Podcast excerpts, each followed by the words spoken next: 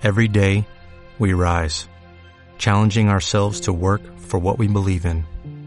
At U.S. Border Patrol, protecting our borders is more than a job, it's a calling.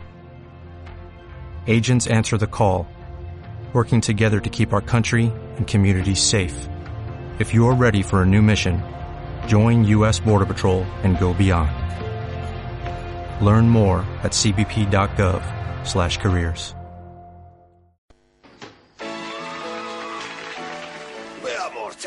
¿cuál es tu juego favorito? Pokémon. ¿Pokémon? ¿Pokémon? ¿Por qué no? Porque... Ahí llega un tipo y se pone ahí de... ¡Guau, guau, guau, guau!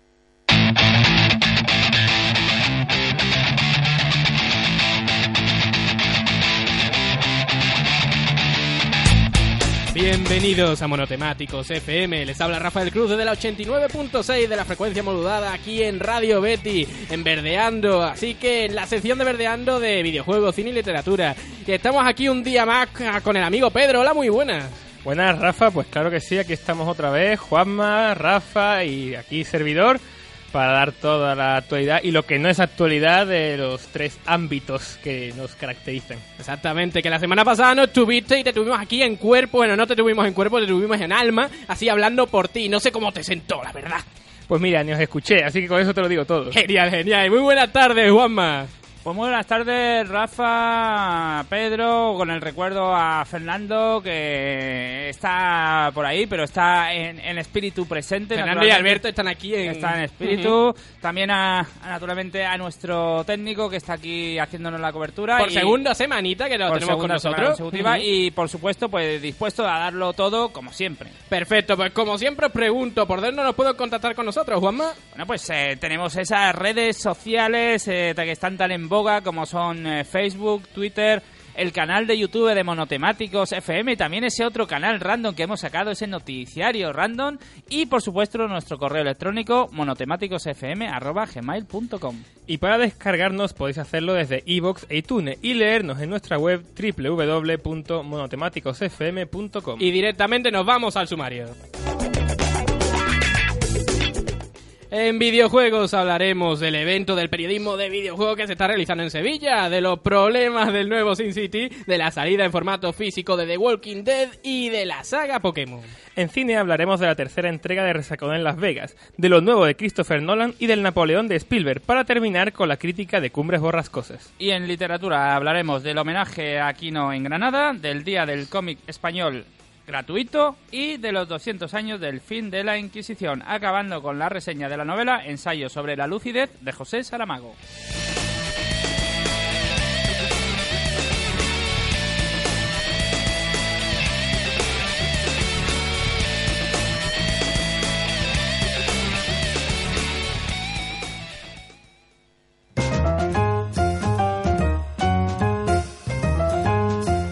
Pues comenzamos la sesión de videojuegos con una serie de noticias que están, bueno, algunas un poco más regionales aquí de la ciudad y otras que, bueno, van a suponer por lo menos un poquito de polémica aquí en el programa. Y hoy precisamente arrancan las jornadas del Game and Press.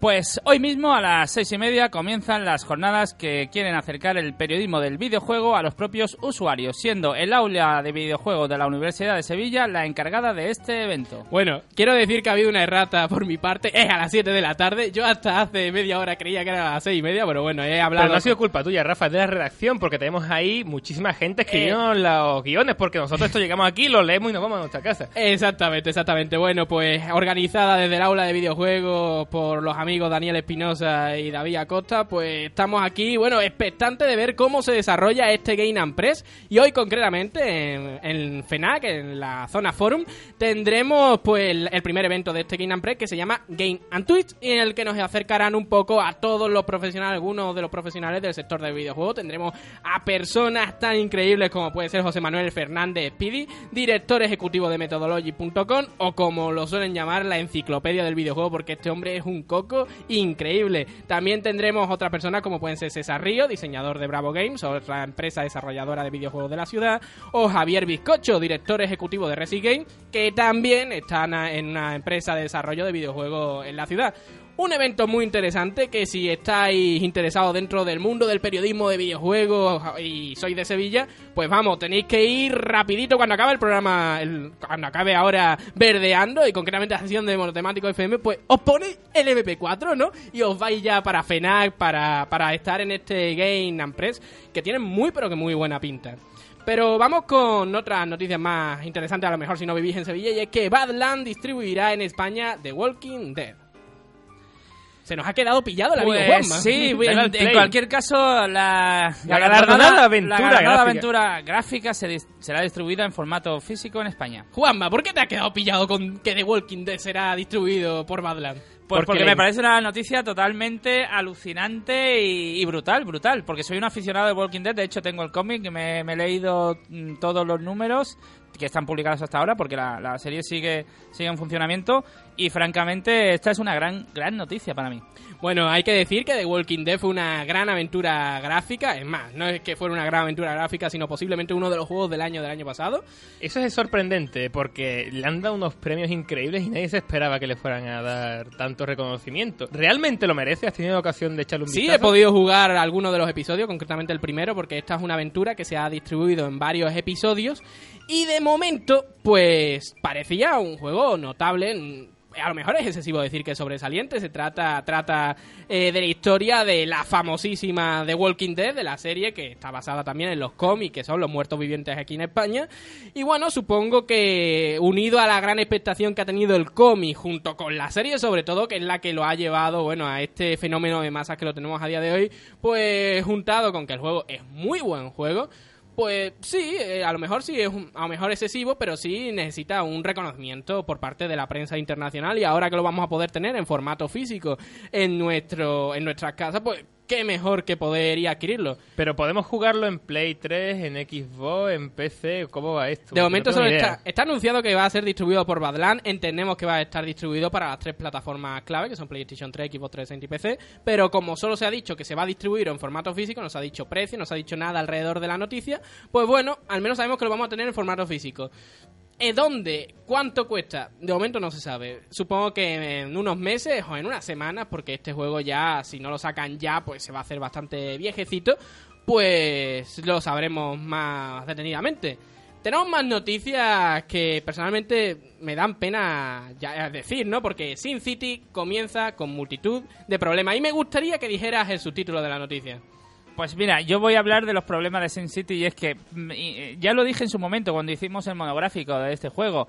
Plantea un modelo de ciudad totalmente insostenible y que busca solamente la rentabilidad, nada de medio ambiente, nada de beneficiar socialmente a- al ciudadano, o sea, un desastre. Ese es el 1984, vamos. Olvidando los problemas sentimentales que tiene el amigo Juanma con el juego Sin City, tenemos que decir que, mira, voy a escribir la nota que había escrito aquí en el subtítulo de la noticia. Había puesto nota. Esta noticia no tiene subtítulo ya que Rafa prefiere llorarlo en directo.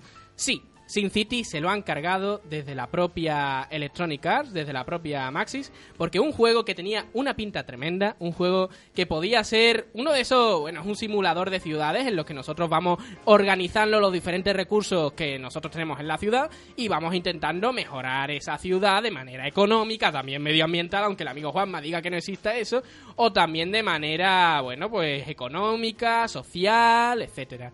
Sin City ha tenido un gran problema, que son el intento de evitar que se pirate.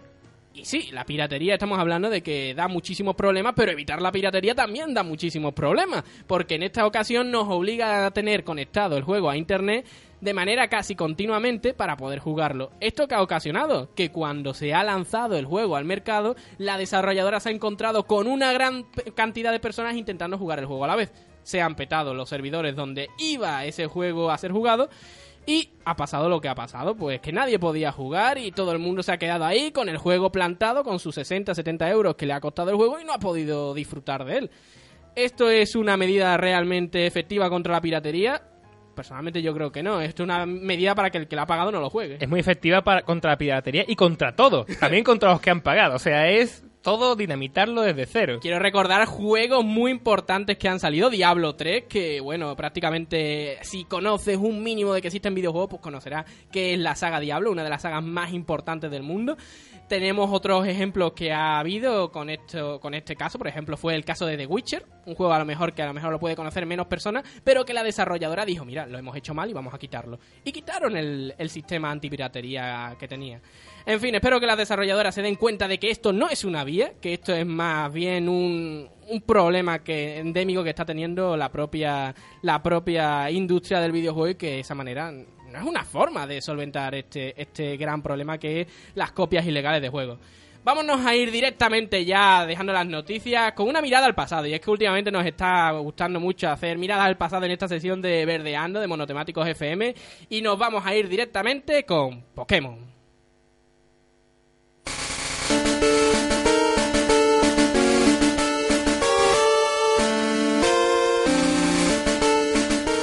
Pokémon, vale, muchas personas se podrían decir, bueno, esto no es Pokémon, porque muchos de nosotros estamos acostumbrados a escuchar pues la mítica banda sonora de Pokémon de la serie. Muchas personas no con- conocen el juego, pero sí porque es un juego que salió de la serie. Son cositas que hoy vamos a hablar acerca de Pokémon, porque son cosas que muchas personas se creen que son así, pero no son así. ¿Qué es primero? ¿El huevo o la gallina? ¿Qué es primero? ¿Pokémon o el juego o Pokémon la serie? ¿Qué es momento, primero. un momento, es importante porque ahora que dices lo del huevo, los Pokémon nacen de huevos, ¿no? Sí, Entonces son ovovivíparos. Eh, sí, exactamente. Entonces no son mamíferos. técnicamente nacen de huevos, pero dito, en fin, no, no quiero hablar de concreto, no vamos a, a liar a la audiencia ya con que si los, los Pokémon nacen de huevos o son mamíferos, en fin. Pregunta, ya no os voy a preguntar si os pregunto qué es Pokémon, porque todo el mundo sabe qué es Pokémon, un juego muy famoso en el que tenemos que criar una serie de bichos que después se pelean entre ellos, como si estuviéramos criando gallos y después fuéramos a pelear de ellos. No, os pregunto, ¿qué fue primero? ¿La serie de Pokémon o el juego de Pokémon? Eh, Pedro, Yo creo que fueron las cartas. fueron las cartas, bien. Yo me las juego al riesgo, yo creo que fueron las cartas. Perfecto, Juanma, ¿qué fue primero, la serie o el juego? En este tipo de test voy a hacer mi metodología propia, que es si algo parece muy obvio, responde lo contrario porque posiblemente sea una pregunta trampa. Así que voy a decir el juego. Perfectamente, Juanma, y es que sí, es real. El primera, lo primero que salió de Pokémon fue el juego, por una sencilla razón. Estábamos en el año, bueno, hacía bastante tiempo ya de que en la salida de Pokémon lo lanzó Game Freak para la plataforma Game Boy de Nintendo. por cierto, gracias Philip Keddy por ayudarme a superar los test psicológicos. Los tres trampa, los tres trampa. Pues Pokémon nació eh, en, en Japón y se lanzó un juego que era un título que se parecía mucho a otro juego que ya había lanzado al mercado. Vamos a ir eliminando cositas que se dan por, por supuestas dentro de esta industria. Decimos que Pokémon es un juego muy original, que salió, que bueno, es que inició una nue- un nuevo género o un nuevo subgénero dentro del juego de rol. O sea, el juego de ir evolucionando un personaje a medida que vamos jugando. Pero no es así.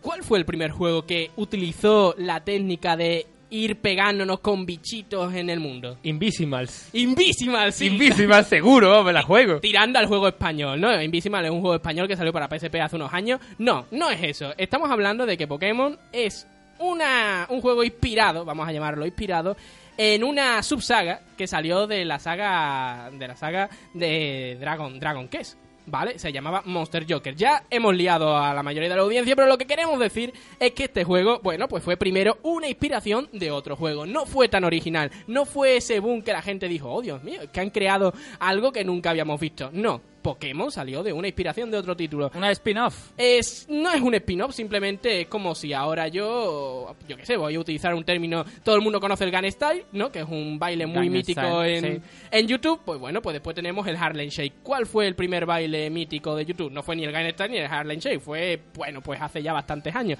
Pero lo que quiero decir que son cositas que se parecen mucho, pero al final son distintas, pero utilizan esa misma base, básicamente. Nada es primero. Bien, Pokémon lo que pasa es que se hizo muy famoso porque era muy accesible a todo el mundo, se convirtió en un juego muy sencillito de jugar y que podía entretener tanto a mayores como a pequeños. Una persona, un chico, un chaval de 5 años podía jugar perfectamente a Pokémon con su maquinita en el metro y también una persona de 20 o 30 años, aunque la mirara Y un de poco mal. 50, 60, 70, Sí, ahí para arriba. Aunque en esos momentos lo podían mirar un tanto raro, era el friki del lugar. En Japón no, aquí en España o en Europa un tanto sí. Pues bueno, sí se podía entretener y era bastante accesible para todo el mundo. ¿Qué pasó? Llegó la serie y la serie ya directamente dijo, vamos a ver, vamos a lanzar este juego. La serie se convirtió en un éxito arrollador en todo el mundo y ya la saga Pokémon se convirtió en una de esas sagas que tenemos entrega tras entrega, tras entrega, tras entrega. Pues sí, realmente fue un fenómeno casi, lo podemos llamar, no sé si llamarlo viral es apropiado, pero en todo caso fue una expansión por varias plataformas, algo que ahora está muy en boga, varios, la, la transmedialidad, ¿no? digamos, de diferentes modelos de, de negocio, de llegar al público a través de series, formatos, merchandising, etcétera, etcétera. No Esto en realidad no está inventado, porque ya George Lucas con Star Wars, figúrate. No olvidemos los cromos de, de Panini, creo que era, ¿eh? que Todo- también tiene lo suyo. Todo lo que salió, cromos, tazos, camisetas, Oh, los muñecos... tazos, Los Pokémon mío, tazos los de los Pokémon poqui- tazos. de los patatas, de las Madre patatas. mía. Es uno de esos fenómenos que decimos que a día de, que a día de hoy perduran de una, mane- de una manera muy, pero que muy, bueno, asentada dentro de la base social dentro del mundo del videojuego, tanto en niños como en mayores, en Nintendo DS, Nintendo 3DS, Game Boy Advance, todas esas máquinas han tenido su propia entrega de Pokémon y algunas consolas más grandes como pueden ser Wii, GameCube, también han tenido sus propias entregas de Pokémon. Estamos hablando de una, de una saga muy, pero que muy, bueno, que ha florecido en muchos ámbitos y en muchos aspectos dentro de este ocio electrónico. Y que personalmente me ha parecido muy interesante que en tantos aspectos como pueden ser videojuegos, merchandising, series de televisión, películas, pues han conseguido uno de esos fenómenos interesantísimos. Un juego que si no lo habéis jugado, que si no lo habéis probado y tenéis todo tipo de prejuicios ante él, porque decís, no, es que es un juego de niño y tal, yo os invitaría desde Monotemáticos FM, aquí desde Radio Betty, que olvidéis esos prejuicios y que os lancéis directamente a este Pokémon. Y creo que vamos a irnos ya un momento, un minutito a la publicidad y después volvemos con cine y literatura. Radio Betis 89.6. La sintonía en verde y blanco. Ahora con el plan SEAT Vive Plus, SEAT te da 5.000 euros por tu coche para que te lleves un SEAT Ibiza por 8.700 euros. Sí, lo has oído bien, tu SEAT Ibiza por solo 8.700 euros. En el Hotel Trip Macarena queremos premiarte por ser del Betis. Celebra tu día más importante con nosotros y disfrutarás de unas condiciones súper especiales, solo para béticos. Infórmate ya llamando al 954 37 58 00. Trip Macarena, hotel oficial del Real Betis Balompié.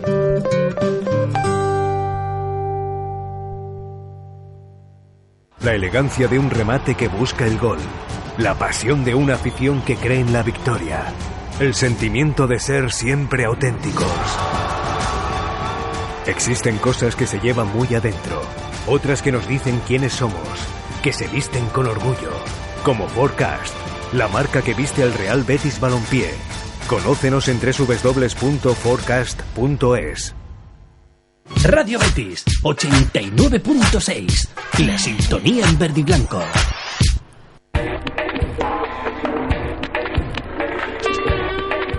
Pues volvemos aquí en Verdeando en la 89.6 en la sesión de monotemáticos FM aquí en Radio Betis y comenzamos ya con cine, Pedro. Claro que sí, Rafa. Aquí estamos cargados de noticias o de rumores porque nos encanta la rumorología.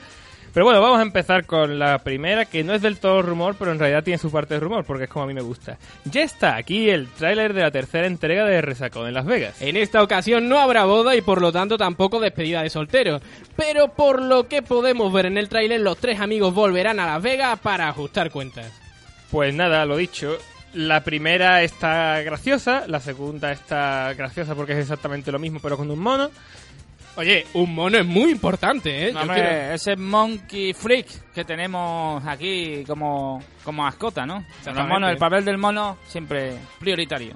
Pues eso, que, que para todos los amantes, seguidores de, de esta saga, de esta trilogía, pues en breve van a poder disfrutar de el final, teóricamente el final, porque claro, si bien en la primera creo que se casaba uno, en la segunda se casaba el otro y en la tercera no se casa nadie, No se casa el mono. no se casa el mono. Ay, qué pena, ¿no? Eh, supuestamente, pues el, el, el Zach Galifianakis, el gordo de las barbas que está como una cabra, será el que tome las riendas absolutas de esto. Y si Y- ya y- hizo y- la puñeta en los dos anteriores, pues imaginaos que es capaz de hacer en esa tercera que mm, no tiene nada que arruinar, directamente lo puede arruinar todo desde el inicio. ¿Y por qué no se casa él? A lo mejor es la sorpresa. Yo Final. creo que realmente debería haberlo tirado por ahí. Pero bueno. O por el mono, ¿no? con- o con el mono. Quizás se case con el mono. Oh, eso cerraría muchos cabos sueltos de la trama. Vamos a empezar, vamos a continuar con la siguiente noticia que tiene un poco más de chicha que esta. La nueva película de Christopher Nolan será Interestelar. Será una aventura espacial que nos mostrará los límites de nuestro conocimiento científico, así entrecomillado y, y con mucha Bueno, fuerza. Sí, caso- porque lo ha dicho alguien, pero no recuerdo quién. Eh, pero interestelar porque el título es interestelar. Sí, Y porque la película también va a ser interestelar. Efectivamente. temática. Muy bien, muy bien. Me parece muy acertado. estaba ahí chispeante. ¿eh? Eso Bueno, me recuerda a los una, redactores. Eso me recuerda a una de las mejores películas del año que dijo esta película va a ser increíble, ¿cómo la voy a llamar? The Master. No, pues más o menos podría ir por, e- por ese camino. Mm, The Master tiene su, su razón de ser y Interestelar, bueno, yo lo que conozco es Interstellar 555, no sé qué, que es una película sobre un grupo de música, o sea, es una, mu- película de animación que ilustra mm, un disco de un grupo de música electrónica rarísimo. Creí que iba a tirar por ahí el tema, pero parece ser que no. Va a mostrarnos las inconmensurables grietas de la mente humana y del conocimiento. A mí me Yo da- creo que va a ser algo estilo 2001, A mí me pero da, más pachanguera. Me da miedo. Me da miedo porque, a ver, eh, yo soy fan de Nolan, ¿de acuerdo? O sea, mm, voy bastante predispuesto, con buena di- predisposición. Pero, por ejemplo, tengo que reconocer que a mi origen no me gusta. No me gusta en el sentido de cómo ¿Por está... qué? Porque no sabes No. al final si es sueño o es realidad. ¿no? No, no es por eso, no es por eso. Es algo, es algo bastante más básico. Es porque está enrodada de una manera en la que parece que, bueno, que la, la, la acción está es más importante que la trama en muchos momentos. Cuando realmente tienes una trama que está bien en sí misma, que introduce una idea bastante universal y no necesitas meter escenas donde parece que realmente estás jugando un videojuego para complacer al nuevo modo de hacer cine actual, pienso, es mi, es mi modo de verlo. Y me da un poco que, que esta, esta trama puede tirar un poco por el Prometheus de Ridley Scott. Cuidado, cuidado, cuidado, no te pases, ¿eh? Bueno, vamos a ver lo que pasa, por eso. Por eso digo. No digas cosas de las que podamos arrepentirnos en luego, Juanma. la expectación que va a causar va a ser importante. Yo iré a ver la del tirón, pero vamos a ver, vamos a ver lo que pasa. Yo también soy fan de Christopher Nolan, no recalcitrante, pero sí es cierto que muchas de sus películas me gustan bastante, aunque otras me dejan bastante más... ¿Y qué? Por ejemplo, la trilogía Batman me gusta la segunda y las otras dos están para echarlas. Pero, pero bueno, Interestelar, bueno, tiene buena pinta. Creo que, que está bien que se desligue ya un poco de la trilogía de Batman y continuar con otro tipo de proyectos. Lo que tengo miedo, Pedro, es de lo que vas a leer ahora. Y creo que se me... Bueno, creo que me voy a salir de la habitación porque me está temblando todo el brazo Sí, va- izquierdo. vamos a ver, de esta, esta noticia, la que vamos a leer a continuación, sé perfectamente que es de hace una semana. Pero, no, no, lo digo porque yo voy aquí con la verdad por delante. Pero mm, realmente creo que es algo que ah, es in- muy interesante de comentar, por lo menos a mí me interesa, así que como el que voy a las noticias, ¿qué importa? Y eh, la semana pasada nos pilló el toro y no pudimos introducirla en el programa, así que vamos a comentarla con tranquilidad, si es que puedo mantener la tranquilidad. Steven Spielberg terminará el Napoleón de Stanley Kubrick. El proyecto que Kubrick no consiguió terminar por falta de presupuesto lo llevará Spielberg a una serie de televisión. Vamos y lo a digo ver. con, en- con pregunta porque... Dios Vamos mío. a ver, vamos a ver. Vamos no, a ver. no, no, no, Spielberg, no, que- no, ya, que esto no es real. ya Esto real. sabemos todos, no- ya no- sabemos todos lo amigo que es Spielberg de Kubrick. Eso ya lo sabemos, porque cogió y dijo, fíjate cómo somos amigos, que estamos trabajando en el proyecto juntos de inteligencia artificial y al final la hago yo porque se ha muerto Kubrick. Vale. Y, y ¿Qué salió, salió? y salió lo que salió. Que le salió un guiñapo. Pues sí, que tiene una primera parte, que no recuerdo el porcentaje de la película, pero no superaba la media hora, que es bastante interesante y muy kubrickiana, porque los personajes son, o sea, tal como está dirigida y los personajes tal como están llevados, son bastante terroríficos, pero ya está. O sea, inteligencia artificial es un fiasco. Recordemos también que Spielberg ha conseguido la que posiblemente sea su obra maestra después de Parque Jurásico, lo mantengo, que es Lincoln, que es maravillosa, es una película estupenda. Pero de ahí a que se meta con el proyecto de Stanley Kubrick de Napoleón, vamos a ver, estoy intentando mantener la, la tranquilidad. El proyecto de Napoleón, si no se hizo, fue por falta de dinero, justamente porque otra producción mm, gran producción histórica se realizó en la, en la productora que la iba a financiar poco antes, se estrellaron completamente y al final, pues el pobre Kubrick tuvo que cambiar de, de proyecto y igualmente, mm, si vemos Barry Lyndon, nos damos cuenta perfectamente de cuáles son todas las toda la esencia visual, sobre todo, del Napoleón. Si no retomó en ese momento Napoleón, será por algo. Y lo que me toca a los narices del todo es que Kubrick, o sea, teniendo en cuenta que Kubrick ya tenía terminado su puñetero guion completo, si quieres hacerlo, a el puñetero guion de Stanley Kubrick para que puedas poner los títulos de crédito. ¿Guión de Stanley Kubrick? ¡No! De hecho, ha decidido hacer una trilogía, hacer una serie de televisión con diferentes capítulos, alargando la trama y haciendo sabe Dios qué puñetas. Yo estoy en total desacuerdo con esto, señor Spielberg. Encárguese de sus propios proyectos y deje de robárselos a, a difuntos. Bueno, vamos a irnos a momentos más tranquilos, aunque el título no, no lo dice así, y nos vamos directamente con la crítica de Cumbres Borrascosas.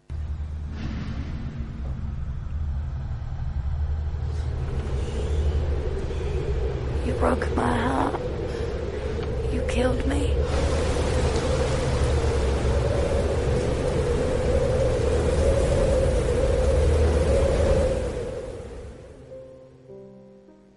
Como podéis haber comprobado, la película es parca en palabras. En palabras castellanas, sobre todo. En palabras castellanas, para aquellos que no lo hayan entendido, tú rompiste mi corazón, tú me mataste. Así que, así que ahí queda todo. Así, bueno, vamos a ver.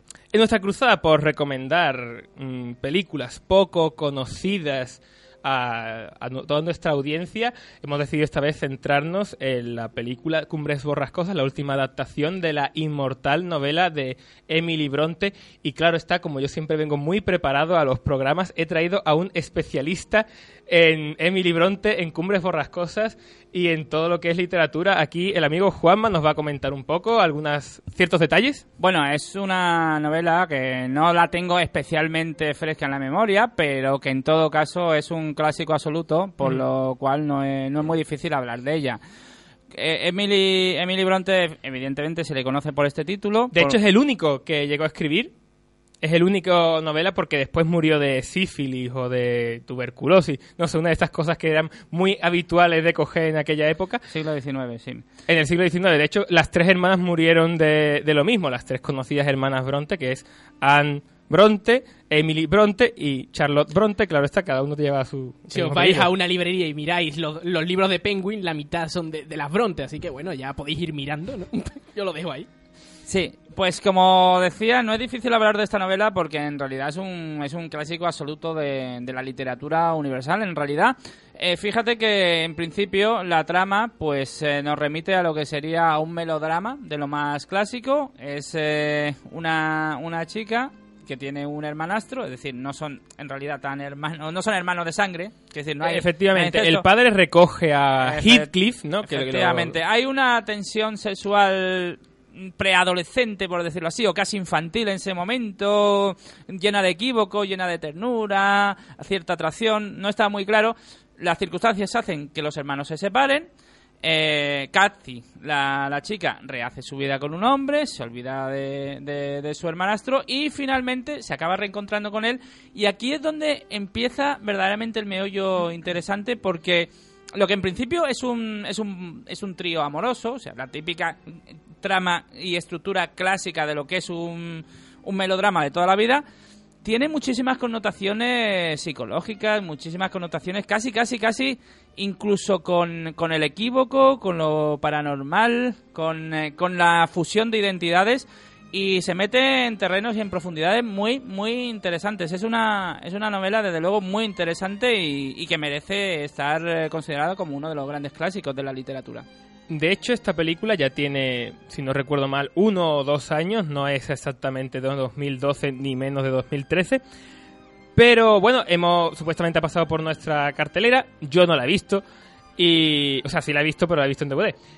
Pero realmente mm, creo que es, o sea, ha sido bastante difícil, yo tenía mucho interés en verla porque había escuchado críticas excelentes y tuve que vérmela, pues eso, eh, en DVD, que por cierto hay que decirlo, en breve, brevísimo, van a editarla, en, si no recuerdo mal, este mismo miércoles o si no el siguiente, van a editarla eh, cameo en una edición bastante decente, con buena imagen, etcétera, etcétera, como siempre, y respetando eh, su formato original, que muchas veces lo que hacen es fastidiarlo en las ediciones, pero es muy interesante que la película está grabada en cuatro tercios, lo cual no es habitual, y eso resulta aún más... mm, Que a estas alturas graben cuatro tercios, por favor, ni los vídeos de YouTube. a- ayuda a que sea aún que más poco- mm, cerrado. Pero- Los planos son más cerrados, es todo más agobiante, la fotografía es más oscura. Realmente te cuentan, la- básicamente te cuentan la misma historia que la novela, pero de una forma un poco más libre. El fragmento final de, de la historia, de la novela, está eliminado y se centra plenamente en la relación tormentosa entre Cathy y Heathcliff. Mm, muy tormentosa, por cierto. Llega un momento en los que son bastante duros y te das cuenta de toda la profundidad, de toda la el desamor y el amor que sienten entre sí, porque es una especie de relación entre amor, odio en algunas ocasiones, porque Es bueno, en la, en la obra literaria no- yo no he visto esta adaptación. Hay otras adaptaciones también que son Un montón. clásicos, que son consideradas también clásicos del cine. Y la palabra que lo define efectivamente es eh, lo tormentoso, lo tormentoso de, la relación y, y todos los matices y todas las aristas que tiene eh, el amor y, y a veces el desamor y el odio, porque está todo todo mezclado como, como efectivamente como si fuera una, una tormenta, donde están rayos, centellas y lluvia por todas partes. Efectivamente, es muy tormentosa, no solamente por el ambiente, que hay tormentas y demás, y el tiempo está chungo porque es Inglaterra y es siglo XIX, así que tiene que llover porque no queda otra. Pero efectivamente, eh, el amor, la tórrida pasión que desprenden entre los dos es eh, bastante malsana, diría yo, en algunos momentos de la película. Pero para terminar de emplazarla, mm, tengo que decir quién es la directora, para que de esta forma todo encaje mucho mejor. Es Andrea Arnold, que ya hemos, muchos habrán podido ver sus dos anteriores largometrajes, que son Red Road y Fish Tank. Y también su cortometraje Wasp, que le dio el, el Oscar hace ya unos cuantos añitos. Encontramos dos cambios importantes en la adaptación de Arnold mm, con respecto a lo que es la novela normal y corriente. Lo ya comentado, el tramo final está cambiado, o sea, es distinto, mm, corta antes de que antes que el libro y la adaptación en cierto modo es un poco libre en ciertos aspectos. Pero sobre todo, y es una de las cosas que más llamó la atención, es que el Heathcliff, el protagonista, el hermanastro de Cathy, es negro y de esta forma pues mm, se centran aún más en lo violento del personaje porque entendemos que ha sido objeto de mucha racismo, de mucha violencia de, racista y demás. Entonces es un personaje, eso, mm, iracundo, eh, siempre le, han enseñado con odio y responde de la misma forma, con odio. Marcado por la agresividad de sus circunstancias y de sus antecedentes. Y re- efectivamente, como reflejo de, de la dureza y de, y de la falta de trato humano que haya podido que haya podido experimentar, imagino. Es una adaptación, eh, Pedro, que te tengo que preguntar. ¿es El, el momento histórico donde está situada es también el de la novela? Sí, sí, Pues en ese caso, evidentemente, un personaje de color en esa época sería casi, casi Mm, bueno, no estamos, estamos ya en un momento donde la esclavitud ha sido abolida, pero obviamente a nivel social eh, era evidente que, que tenían, eh, había una diferenciación todavía muy, muy, muy grande. Efectivamente, me imagino que la autora se habrá dado cuenta de que efectivamente el hecho de que sea negro ayuda aún más a formar el personaje. De hecho, me recuerda este personaje mucho al protagonista de Hijo de la Ira, una novela de Jim Thompson que es bastante, bastante dura en estos ámbitos, en plan de racismo y demás, y de cómo el odio y la ira y el estar constantemente machacado por, por estas circunstancias pueden llegar a transformar a una persona hasta el punto de que sea una especie de, de animal, de bestia, pues mm, realmente mm, la película eh, expresa muy bien esto, lo consigue mediante imágenes sobre todo, creo que prácticamente no tiene música, la que hemos podido escuchar es de la última adaptación, que por cierto es maravillosa, de la película de Jane Eyre, que mm, salió el año pasado, si no recuerdo mal, fabulosa. Y bueno, poco más que decir, es interesante, es bastante interesante. Me parece que en algunos momentos sigue siendo un poco fría, un poco fría la película, un poco distante, pero es muy interesante. Yo la recomiendo y creo que es interesante que, que todos nuestros espectadores le echen un ojo porque creo que la van a disfrutar y mucho. Pues aquí queda este Cumbre Borrascosa, una película muy recomendable que hay que recordar que está ya en DVD y en breve también va a tener una nueva edición que ha comentado aquí el amigo. No, no, no está en DVD todavía, va a salir este miércoles. Va a salir este miércoles en DVD, pues muy recomendable para todos aquellos que quieran hacerse con esta edición. Y nos vamos directamente otro minutito a Publi, la última Publi de esta sesión de Verdeando de Monotemáticos FM y volvemos ya directamente con literatura. Radio Betis 89.6. La sintonía en verde y blanco. Ahora con el plan SEAT Vive Plus, SEAT te da 5.000 euros por tu coche para que te lleves un SEAT Ibiza por 8.700 euros. Sí, lo has oído bien, tu SEAT Ibiza por solo 8.700 euros. En el Hotel Trip Macarena queremos premiarte por ser del Betis. Celebra tu día más importante con nosotros y disfrutarás de unas condiciones súper especiales, solo para béticos. Infórmate ya llamando al 954 37 58 00. Trip Macarena, hotel oficial del Real Betis Balompié.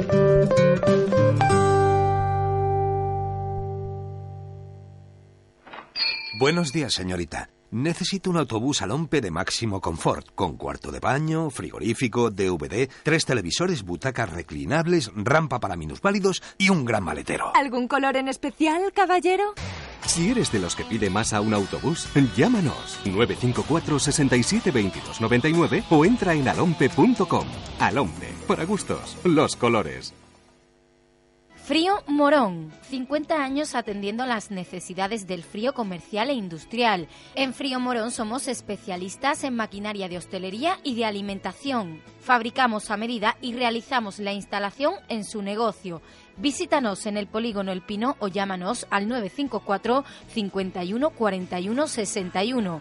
El frío de su negocio con Frío Morón. Hola, buenos días. Buenos días, Laura. ¿Cómo estás hoy? Ay, no te olvides la toalla. ¡Uh, la toalla! Aquí se regala salud. Sato Sport. Salud para todos. Radio Betis 89.6. La sintonía en verde y blanco.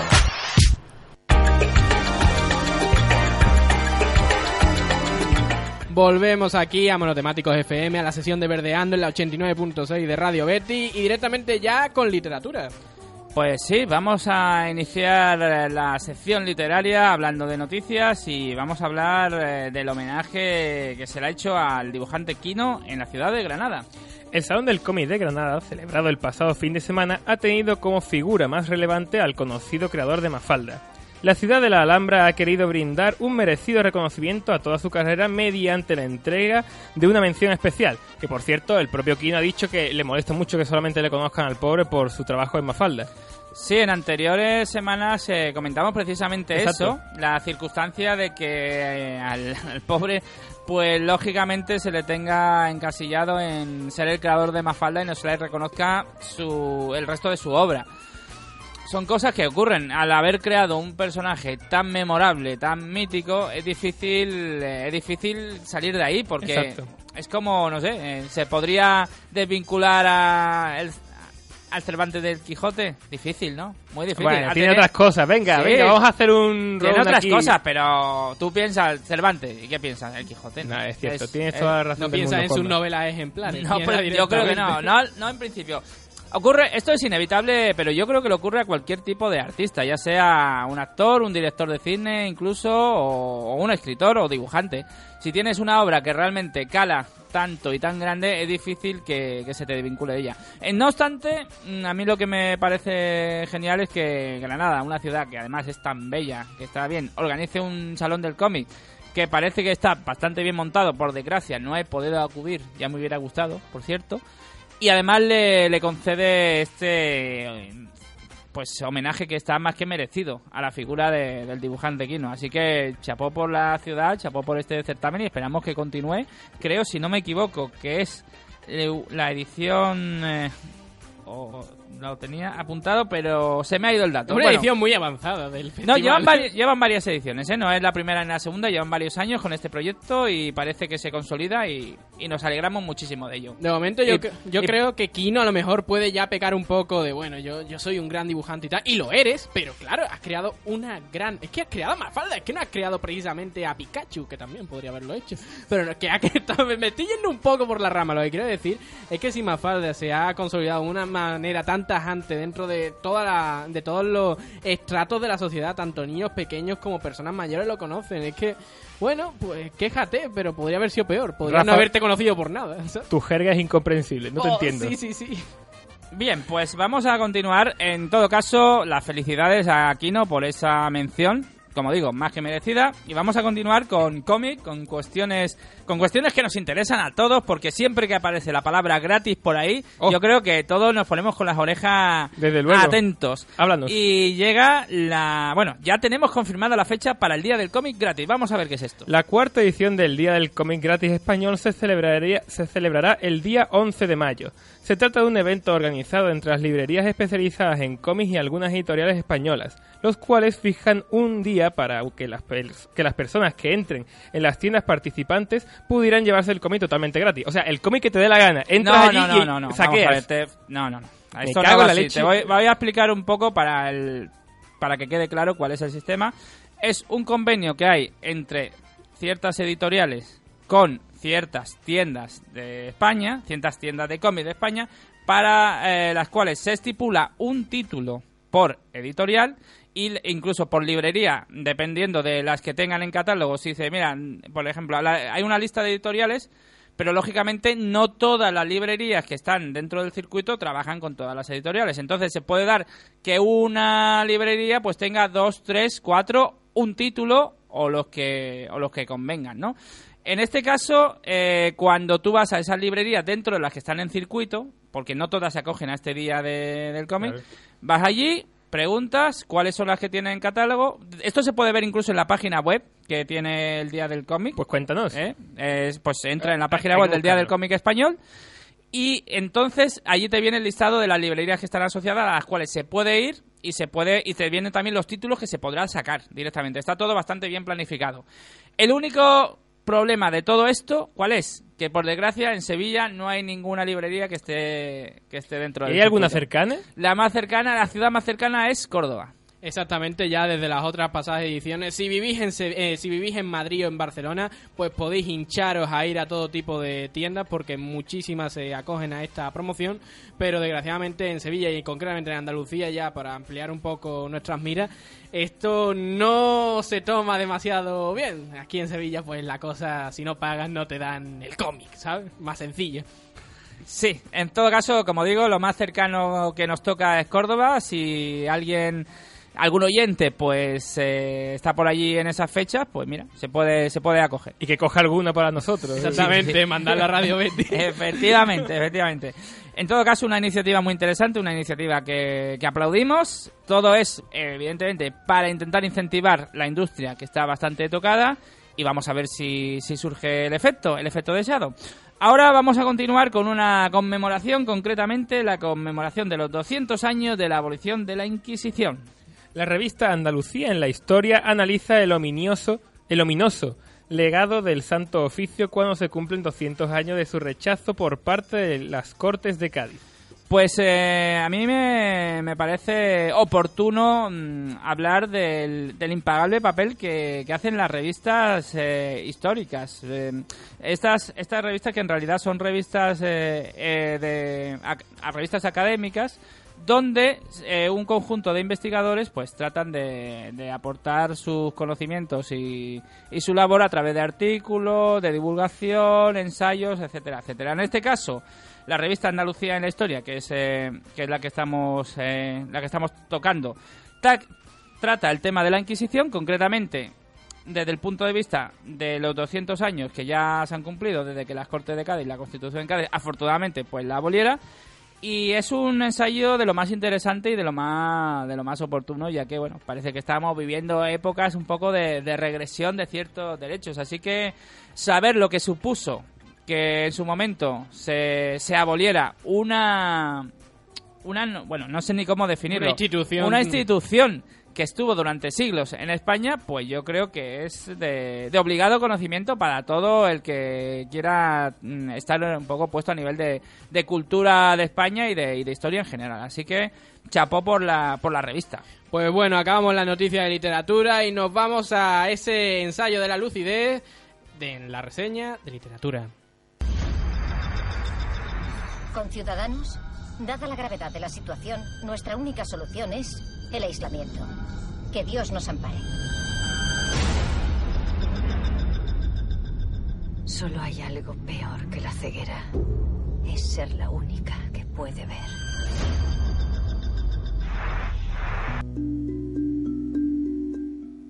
Bueno, en- en- entramos con esa introducción que corresponde a la película de Fernando Mirelles A Ciegas, que es la adaptación de la primera parte de Ensayo de la Lucidez, en este caso Ensayo de la Ceguera. Ensayo sobre la ceguera. Sí, ahí corresponde el audio de, de esta adaptación que hizo Fernando Mirelles, por cierto, prodigiosa, con Julianne Moore y una película intensa, intensa como, como la propia novela.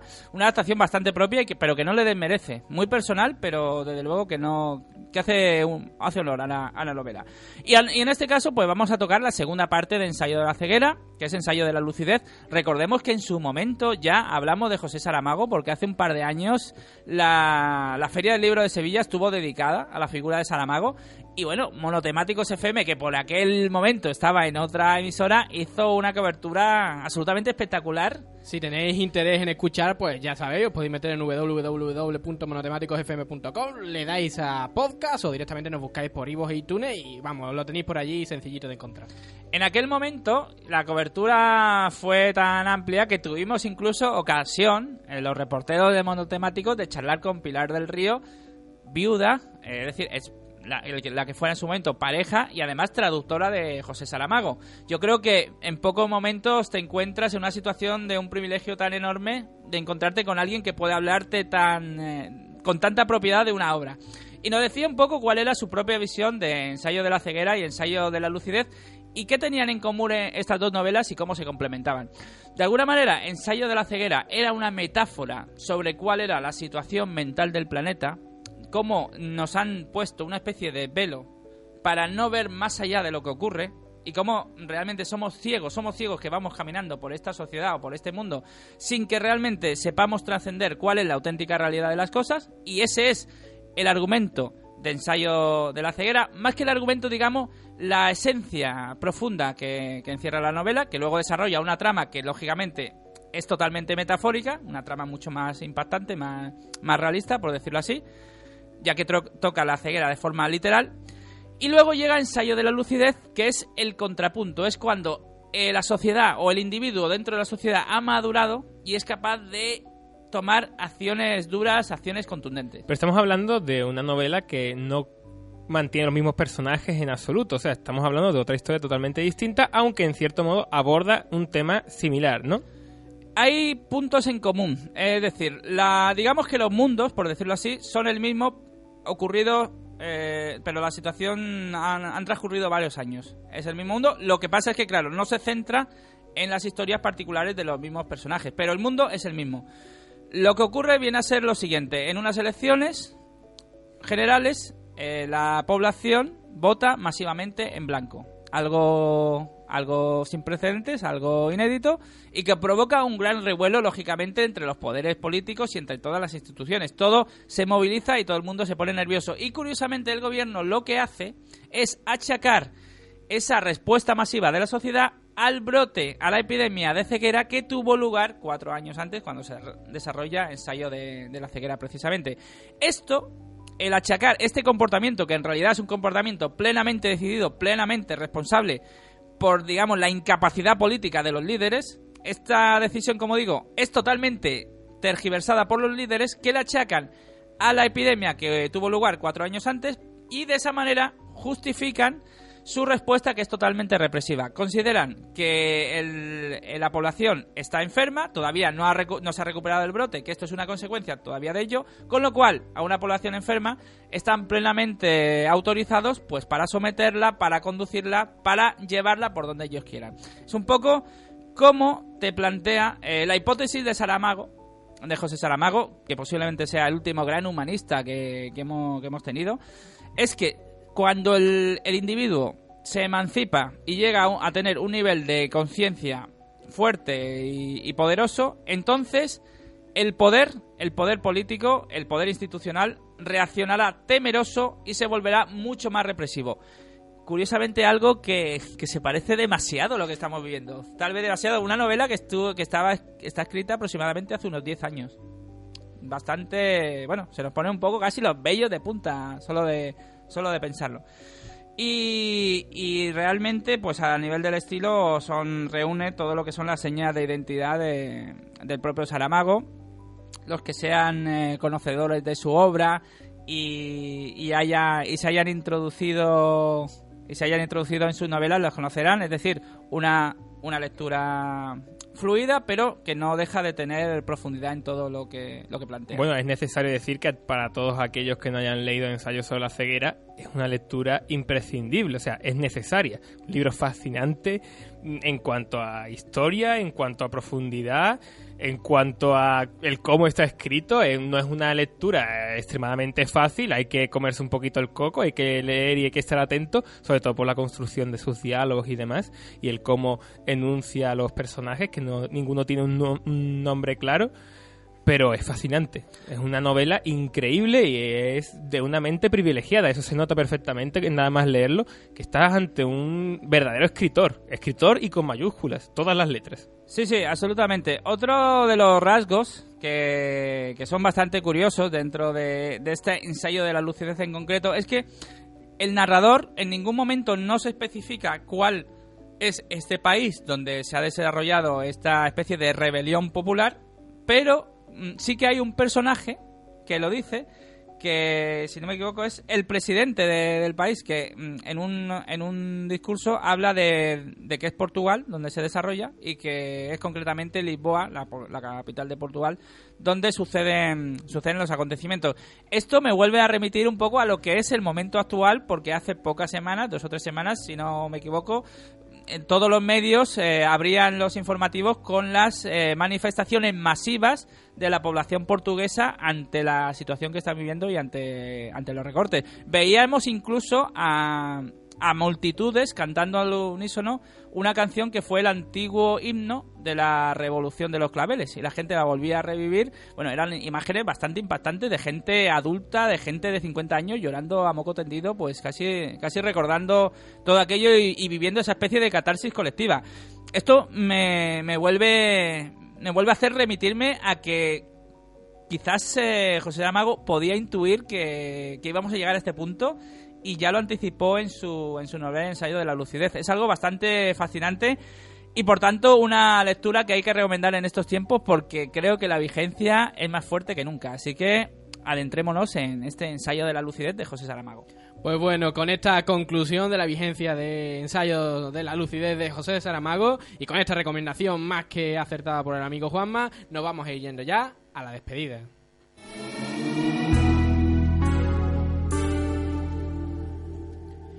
Pues bueno, terminamos ya esta sesión de Verdeando, Monotemáticos FM, aquí en la 89.6 de Radio Betis. Y nada, como siempre, un saludo, Pedro. Nada, un saludo, Rafa, un saludo a toda nuestra audiencia. Y bueno, pues nada, a ver las películas que hemos dicho, a jugar a los juegos que hemos dicho y a leer la novela que ha dicho Juanma, que yo personalmente me la apunto porque ha, conven- ha conseguido convencerme. Además, hay que leer a este excelente escritor. Pues muy buenas tardes, Juanma, y nos vemos la semana que viene. Pues muy buenas tardes, Rafa, y feliz de haber convencido a Pedro. Dios mío, esto es un gran logro y espero haber convencido también a algún que otro oyente, ¿por qué no? Yo digo que no es tan logro, hubiera sido más complicado de que le gustara, yo que sé, una, peli- una película como si fuera Gladiator o, o algo así. No sea, pases, ¿eh? que la vamos a tener. Pues bueno, también un saludo al técnico que ha hecho su un excelente trabajo. Y también, bueno, también dar un saludo a Fernando y Alberto, que hoy nos hemos quedado aquí un poquito solitos en, en la mesa. Se les ha echado de menos, ¿eh? Se les ha echado de menos, pero seguro que volverán y volverán Pues nada, solamente recordar que nos podéis seguir desde Facebook, Twitter, YouTube, descargar desde iVoox e iTunes y leer desde nuestra web www.monotemáticosfm.com. Se despide Rafael Cruz aquí desde la 89.6 en Monotemáticos FM en Radio Betis.